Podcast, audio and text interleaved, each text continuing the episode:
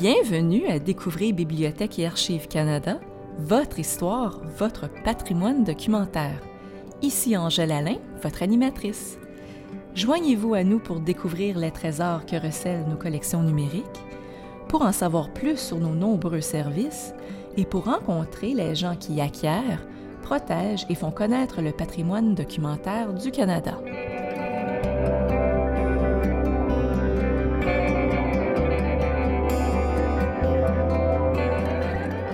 De choses contribuent autant à définir notre identité canadienne que notre passion pour le hockey, le roi des sports d'hiver au Canada.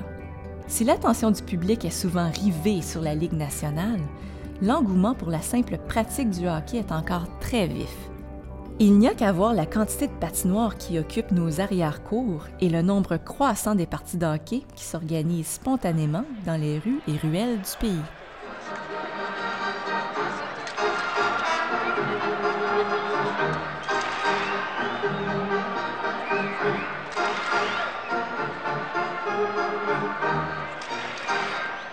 Cet épisode, je vais m'entretenir avec l'auteur et spécialiste du hockey, Paul Kitchen, qui nous parlera des origines du hockey, de son évolution et de ce que cette passion pour le hockey nous révèle à propos du caractère des Canadiens. Paul nous parlera de la mine d'informations sur le hockey que possède Bibliothèque et Archives Canada et nous dira à quel point ces ressources ont été essentielles à ses écrits et à son travail à la Société internationale de recherche sur le hockey. Bonjour Paul, merci d'avoir accepté notre invitation. My pleasure to be here. C'est moi qui vous remercie. Qu'est-ce qui vous a amené à vous intéresser au hockey? I, I don't really know how I Je ne sais pas trop. Je crois que c'est venu tout naturellement. J'ai grandi à Ottawa. Les hivers étaient rigoureux. Pour moi, l'hiver, c'est l'aventure. J'aimais beaucoup jouer dehors quand j'étais enfant. Et dehors, il y a la glace et la neige. Ça vous donne juste envie de chausser vos patins. Il y avait une école avec une patinoire à un coin de rue de chez moi. J'allais souvent patiner à cet endroit. Ensuite, j'ai fait partie de l'équipe de mon école. Mais les hivers étaient beaucoup plus rudes dans ce temps-là. La rivière se couvrait de glace très tôt dans la saison. Nous pouvions y jouer toute la journée. Et c'est ce que nous faisions. J'imagine que c'est ce qui m'a donné le goût du hockey. Et ensuite, vous vous êtes intéressé à l'histoire du hockey, à ses origines, à des sujets comme ça? Yeah, I was always interested in, um, in the players. Oui, je me suis toujours intéressé aux joueurs, aux arénas, aux équipes. Nous écoutions les parties de hockey à la radio et nous essayions d'imaginer de quoi avaient l'air les joueurs. Il n'y avait pas de télévision dans ce temps-là. C'est seulement dans le journal qu'on pouvait voir la photo d'un joueur à l'occasion. Alors je m'intéressais à tout cela. Mais j'ai vraiment commencé à faire des recherches historiques quand les sénateurs d'Ottawa sont revenus en 1992. Les journaux ont publié quelques articles sur l'emplacement des anciennes patinoires et j'ai constaté qu'il y avait des erreurs. Alors j'ai étudié la question. Dans mon premier article, j'ai identifié les patinoires où les anciens Silver Sevens d'Ottawa avaient joué. C'est comme ça que tout a commencé. Je comprends que vous avez beaucoup écrit sur le hockey. Tout récemment, vous avez publié un livre pour lequel vous avez fait de nombreuses recherches à Bibliothèque et Archives Canada. Qu'est-ce que vous pouvez nous dire à propos des documents que vous avez consultés? Qu'est-ce que vous cherchez en particulier? Qu'est-ce que nous avons qui vous intéressait? Well, um, I've done um, quite a bit of. Eh bien, j'ai fait pas mal de travaux pour les périodiques et pour l'encyclopédie officielle de la Ligue nationale de hockey. J'ai aussi écrit un livre sur l'histoire des sénateurs d'Ottawa. Ce livre a été publié par les éditions Penumbra Press dans la série Canadian Archives of Culture and Heritage, ce qui me plaît beaucoup, parce que l'idée de ce livre n'était pas de présenter uniquement des faits et des chiffres pour savoir qui a marqué tel but ou quelle équipe a gagné, mais bien de replacer le sport dans son contexte historique, de restituer en quelque sorte l'esprit de l'époque. C'est ce que je voulais faire.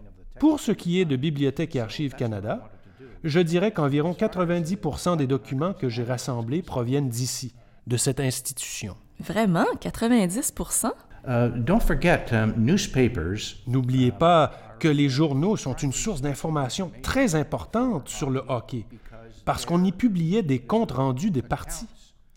Ces comptes rendus étaient rédigés par des observateurs qui assistaient aux rencontres. On peut dire que c'est de l'information de première main. J'ai aussi consulté toutes sortes d'autres documents d'archives, notamment des documents gouvernementaux. La collection P.D. Ross, par exemple, m'a été très utile. Philip Danskin Ross était un homme très en vue. Il a été l'éditeur du Ottawa Journal depuis les années 1890 jusqu'au milieu du 20e siècle. Il a aussi été le premier fiduciaire de la Coupe Stanley. Avant cela, il avait joué pour le club de hockey d'Ottawa. Tous ces documents sont conservés ici aux archives. Quelque chose comme six ou sept boîtes incluant son journal personnel. Un journal qu'il a tenu minutieusement chaque jour, année après année. Il y a aussi des documents très importants concernant la première Coupe Stanley et les autres activités qu'il a menées en lien avec le hockey. Tout ça nous donne vraiment une bonne idée de ce qui se passait à l'époque. you know? Il y a un autre personnage, Thomas D. Green. C'était un autochtone de Brantford, en Ontario, un membre des Six Nations. Il a étudié au Collège McGill, aujourd'hui l'Université McGill, au début des années 1880. Il a obtenu un baccalauréat en sciences appliquées, ce qui correspondrait aujourd'hui à un diplôme d'ingénieur. Il n'y a eu que sept diplômes cette année-là. Green a cherché du travail à Ottawa, mais il était refusé partout. À cette époque, il y avait beaucoup de discrimination raciale. Si vous consultez les dossiers d'emploi du gouvernement et que vous cherchez sous Thomas D. Green, vous y découvrirez une véritable mine de renseignements. Si je vous raconte cela, c'est parce que Thomas D. Green faisait partie du club de hockey d'Ottawa, qui a été formé en 1883 et qui a joué sa première partie à Montréal en 1884 durant le carnaval d'hiver. Green a souffert de discrimination professionnelle, mais pas en tant que joueur de hockey. Il était le capitaine de son équipe. Lorsque deux ans plus tard, la première ligue de hockey au monde a été mise sur pied, il représentait son club à la Réunion de Montréal. C'est lui qui a été élu président de cette première ligue. C'est ce genre d'informations qu'on trouve dans les documents gouvernementaux à Bibliothèque et Archives Canada. Bibliothèque et Archives Canada a un site web portant sur le hockey, intitulé Regard sur le hockey. Vous étiez le conservateur pour ce site web. Qu'est-ce que les Canadiens peuvent apprendre sur le hockey en consultant ce site? Well, first of all, it was, it was a D'abord, je dois dire que c'était un projet formidable. Ce que l'institution a fait, c'est qu'elle a reconnu que le hockey était un véritable sujet de recherche historique et démontré comment le hockey pouvait être mis en relation avec les conditions de l'époque, ce que les gens faisaient dans leur temps de loisir alors que les journées de travail étaient très longues, ce genre de choses. Ce projet nous a donné l'occasion d'intégrer l'histoire du hockey dans l'histoire plus générale de la société.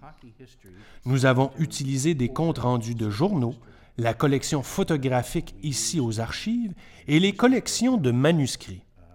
Je pense que toute personne qui visite ce site aura une très bonne idée de ce que le hockey a signifié pour les gens au cours des ans. Il y a une petite histoire vraiment extraordinaire par rapport à cela. Je peux la raconter? Mais bien sûr. La fameuse série du siècle entre le Canada et la Russie a eu lieu en 1972, au Canada et en Union soviétique. Quand nous préparions le site Web il y a environ dix ans, j'ai consulté les archives de Hockey Canada ici et j'ai trouvé pas mal de renseignements sur la formation de l'équipe canadienne. Il y a eu une grosse controverse à l'époque parce que Bobby Hull, un joueur étoile de la LNH, n'était pas autorisé à jouer. En dépouillant les documents ici, nous avons découvert une lettre toute simple, écrite en 1972 par un jeune garçon de 8 ans, Alan Johnston. La lettre avait été envoyée à Hockey Canada. Dans sa lettre, le garçon recommandait que Bobby Hull soit autorisé à jouer pour l'équipe canadienne contre les Russes. Merci beaucoup. Signé Alan Johnson, Powell River, Colombie-Britannique, 1972. Nous voulions absolument publier cette lettre sur le site Web. Elle est formidable. Les petits génies qui travaillent ici aux archives ont réussi à retracer sa mère en Colombie-Britannique. Elle nous a mis en contact avec son fils qui avait 48 ans à l'époque. il a accepté que sa lettre soit publiée sur le site. C'est ce que nous avons fait. Il a 58 ans maintenant et il est immortalisé. C'est fantastique. C'est ce genre de petite anecdote qui donne un brin de fantaisie au site. Quand les gens ont-ils commencé à jouer au hockey? Well, they either started Bien, ils ont commencé dans des temps immémoriaux, ou alors en mars 1875. Tout dépend comment vous définissez le hockey.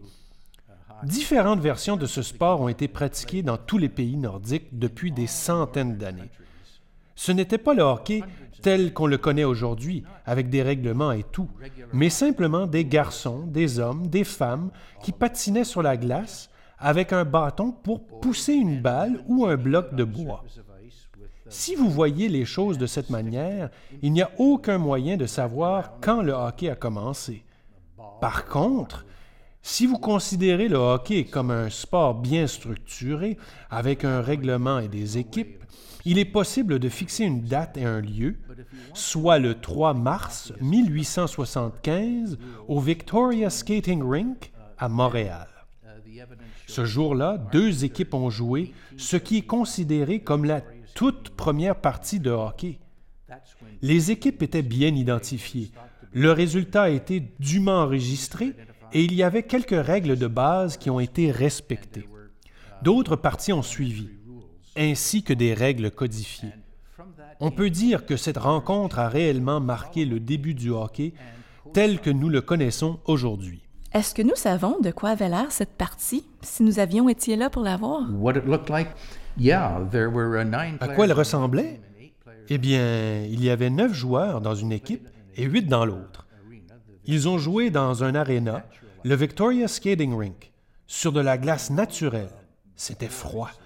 Il n'y avait pas de bande, rien pour clôturer la patinoire. Il y avait simplement une plateforme surélevée.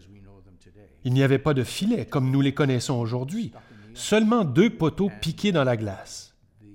La rondelle était constituée d'un morceau de bois plat. Avant, les gens se servaient d'une balle, mais les balles avaient tendance à s'envoler dans les airs et à heurter les spectateurs. Quelqu'un a pensé qu'en prenant un morceau de bois plat, il ne s'envolerait pas. Alors voilà à quoi ça ressemblait. Les joueurs n'avaient pas d'uniforme, pas de protection, rien de tout cela. Leurs patins étaient plutôt rudimentaires. Les lames n'étaient pas fixées en permanence aux bottes. Les lames étaient attachées à l'aide d'une courroie à n'importe quelle botte d'hiver que vous aviez au pied. C'est à peu près à cela que ressemblait cette première partie de hockey. Quelle est la différence entre le hockey libre et le hockey organisé? Well, shinny would be um, Je dirais que le hockey libre, c'est ce qui est le plus amusant dans le hockey. Ça rappelle vraiment de bons souvenirs. C'est tout simplement avoir du plaisir sans aucune organisation.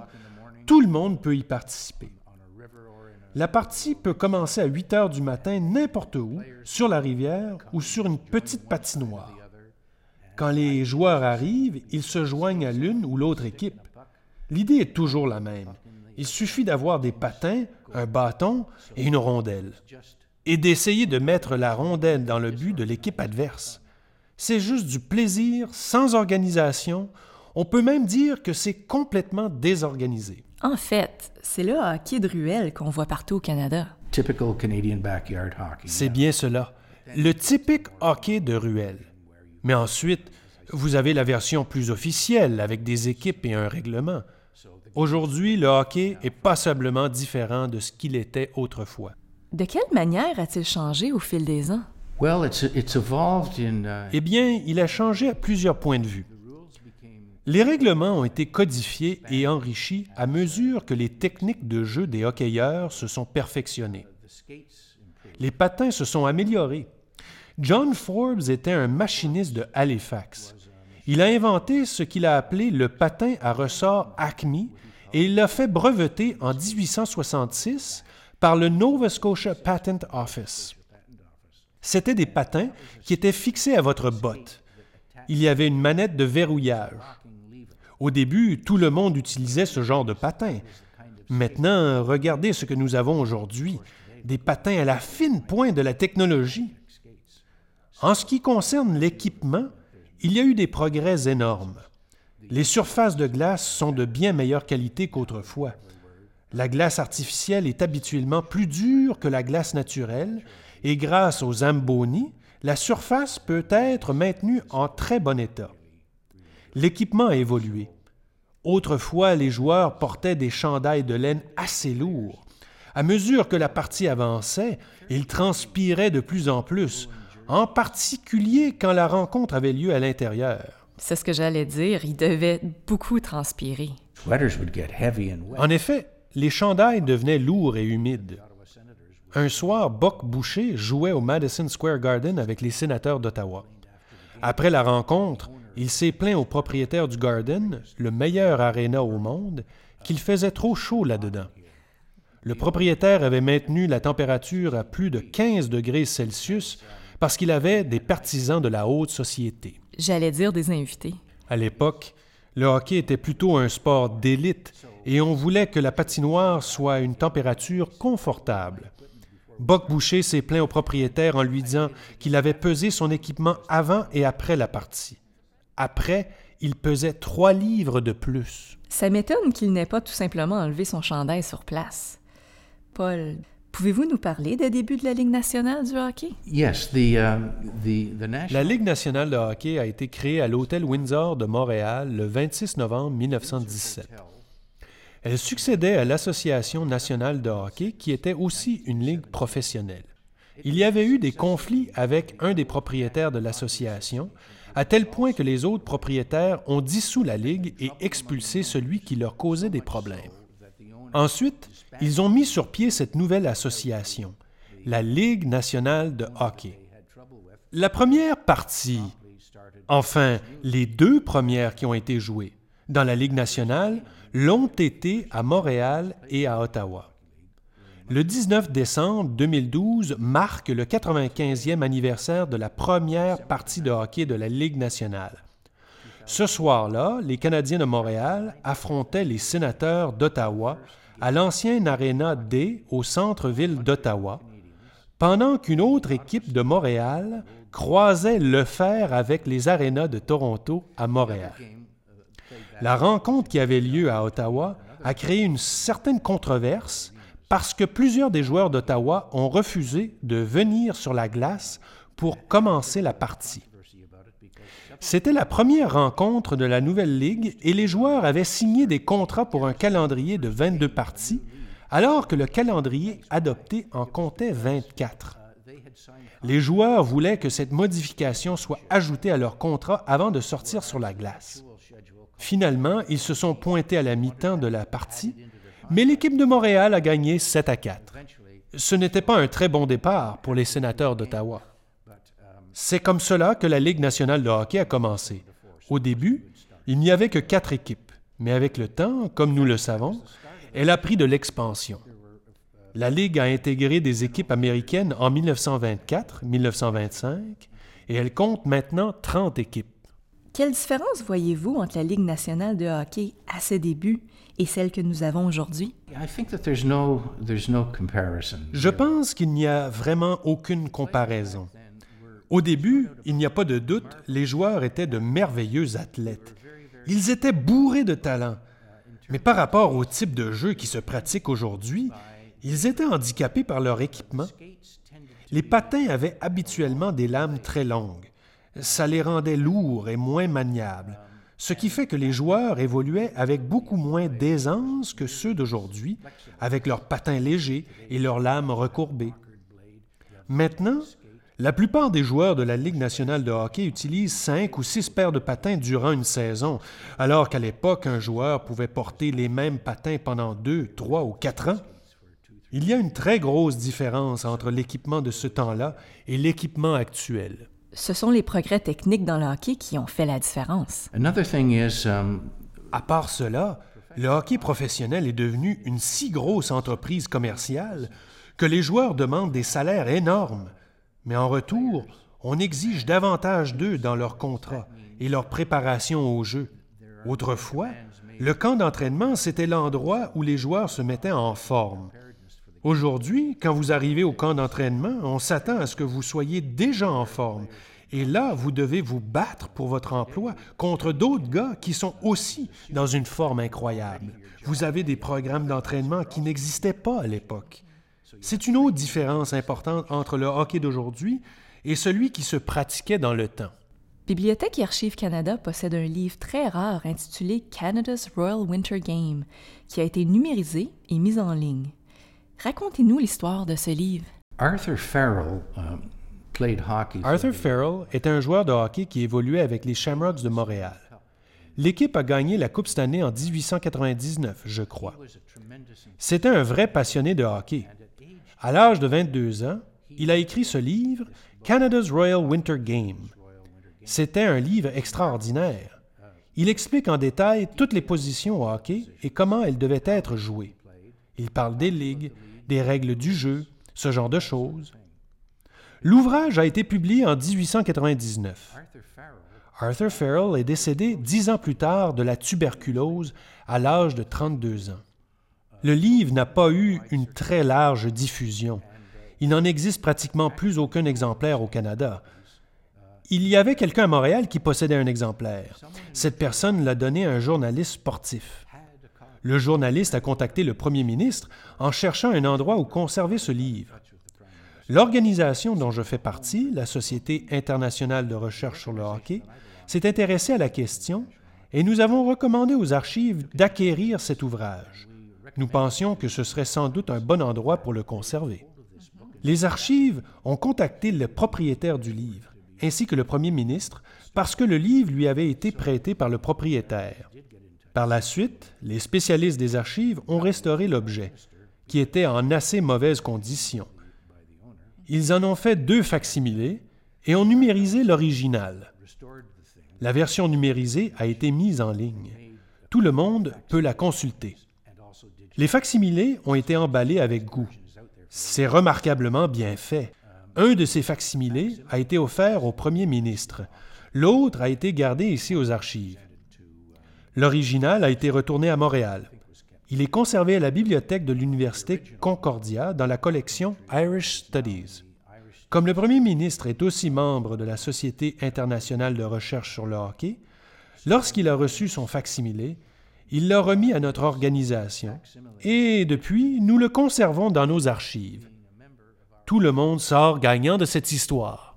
En effet. Quel genre de travail cette société fait-elle? La Société internationale de recherche sur le hockey a été fondée à Kingston il y a 20 ans. Ses membres sont des historiens du hockey, des chercheurs, quelques journalistes et d'autres personnes qui ont un intérêt pour ce sport. Nous avons à peu près 500 membres à l'heure actuelle. La majorité des membres résident au Canada, mais il y en a plusieurs qui vivent aux États-Unis et dans d'autres pays. Suède, Finlande, Allemagne, France, Grande-Bretagne. Nous avons même un membre en Australie et deux au Japon. La société essaie de faire des recherches novatrices sur le hockey, en particulier sur les origines de ce sport. Notre organisation est surtout reconnue pour son expertise dans ce domaine. Si vous voulez semer le trouble, tout ce que vous avez à faire, c'est d'affirmer que c'est dans votre ville que le hockey a commencé. Exact. Parce que tout le monde a des prétentions à cet égard. J'allais dire, à propos de Montréal, vous avez dit que le hockey a commencé à Montréal. Pas sûr, moi. Well, exactly. And uh, you've got uh, Windsor. Vous avez raison. Il y a aussi Windsor en Nouvelle-Écosse, qui est dans la course. Vous avez aussi Deline dans les territoires du Nord-Ouest. Halifax a déjà été candidate, mais elle a finalement reconnu sa défaite. C'est comme ça. De temps à autre, une nouvelle ville surgit et prétend être à l'origine du hockey. C'est vrai. Ces prétentions sont souvent basées sur des histoires typiques de chambres de commerce. Celles-ci veulent être capables de mettre un panneau promotionnel dans leur ville. Ce que nous faisons, c'est que nous évaluons ces prétentions et nous décidons si elles sont fondées ou non. Jusqu'à présent, aucune n'était fondée. C'est essentiellement ce que nous faisons. Nous sommes surtout reconnus pour nos recherches sur les origines du hockey. Mais nous nous intéressons aussi à l'équipement, par exemple le plus ancien bâton de hockey au monde. Quelqu'un s'est présenté un jour en disant qu'il avait le plus vieux bâton de hockey au monde. Nous l'avons fait dater au carbone 14. Ce morceau de bois a 600 ans. Vous auriez donc le plus ancien bâton de hockey au monde. Mais ce n'était peut-être pas un bâton de hockey, même s'il y ressemble. Ce genre de demandes nous arrive et nous les étudions. Mais je pense qu'en général, nous ne sommes pas très populaires quand nous remettons nos recommandations. Vous savez que le hockey a été choisi de façon non officielle comme le sport préféré des Canadiens. Qu'est-ce que ça révèle à propos de notre caractère? Um, eh bien, Angèle, je suppose que ça signifie que nous sommes des gens vigoureux qui aimons les activités robustes. Je veux dire que nous devrions sûrement être comme cela dans un climat nordique. Il faut être fait fort pour vivre au Canada en hiver, et les hivers ont tendance à durer longtemps. Peut-être moins qu'autrefois, mais ils sont encore assez longs. Il faut l'accepter et avoir du plaisir. Et en profiter au maximum. En profiter au maximum, exact. On dirait que les Canadiens n'arrivent pas à se rassasier du hockey en hiver, surtout que maintenant les hivers sont plus doux. Alors ils jouent au hockey dans les rues le reste de l'année. Qu'est-ce que vous en pensez? Est-ce que c'est du hockey? Est-ce que c'est différent? Oui, c'est du hockey. C'est un sport qui peut se pratiquer à longueur d'année de deux manières. D'abord, comme vous l'avez mentionné, on joue au hockey dans les rues pendant l'été, mais aussi avec le nombre de patinoires en glace artificielle que nous avons, les enfants peuvent s'adonner à leur sport favori même en plein cœur de l'été.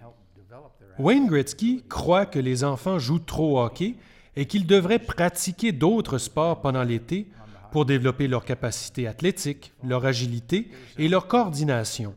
Ensuite, ils devraient utiliser ce qu'ils ont appris durant l'été lorsqu'ils arrivent sur la patinoire en automne.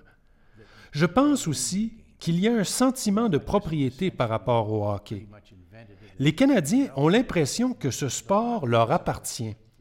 C'est vrai que d'une certaine manière, c'est nous qui l'avons inventé et fait évoluer, mais le hockey est notre cadeau au monde.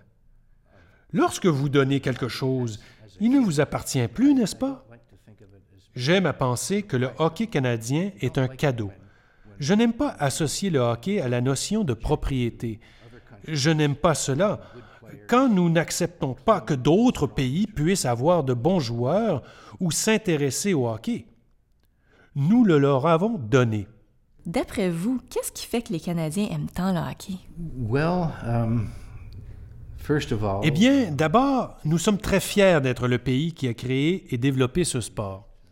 Ensuite, c'est un sport très robuste, un sport rude, et il est probable que beaucoup de Canadiens se perçoivent comme des gens robustes, endurants.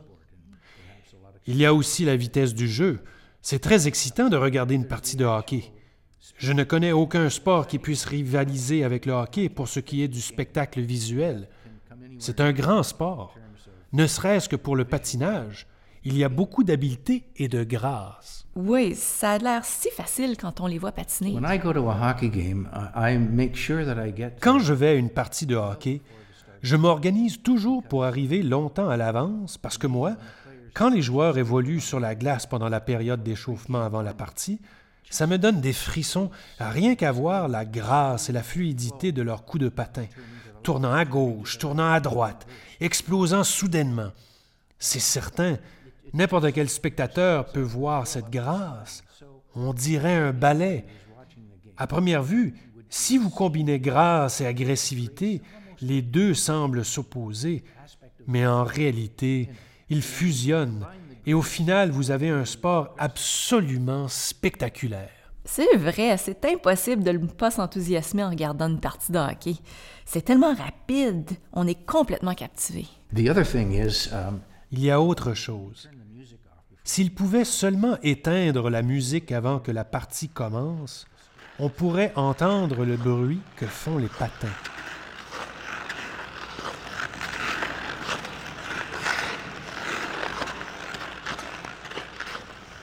Le son des lames de patins sur la glace, un son cristallin, c'est comme de la musique à mes oreilles.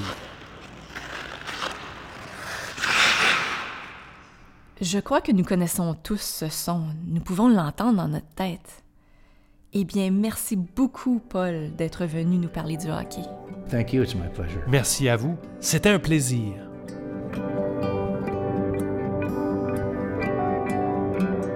Pour en apprendre davantage sur l'histoire du hockey au Canada, je vous invite à consulter notre site web Regard sur le hockey à collectioncanada.gc.ca hockey. Merci d'avoir été des nôtres. Ici Angèle Alain, votre animatrice. Vous écoutiez Découvrir Bibliothèque et Archives Canada, votre fenêtre sur l'histoire, la littérature et la culture canadienne. Je remercie notre invité d'aujourd'hui, Paul Kitchen. Pour plus d'informations sur nos balados, ou si vous avez des questions, des commentaires ou des suggestions, veuillez consulter notre site web à bac-lac.gc.ca barre oblique balado au pluriel.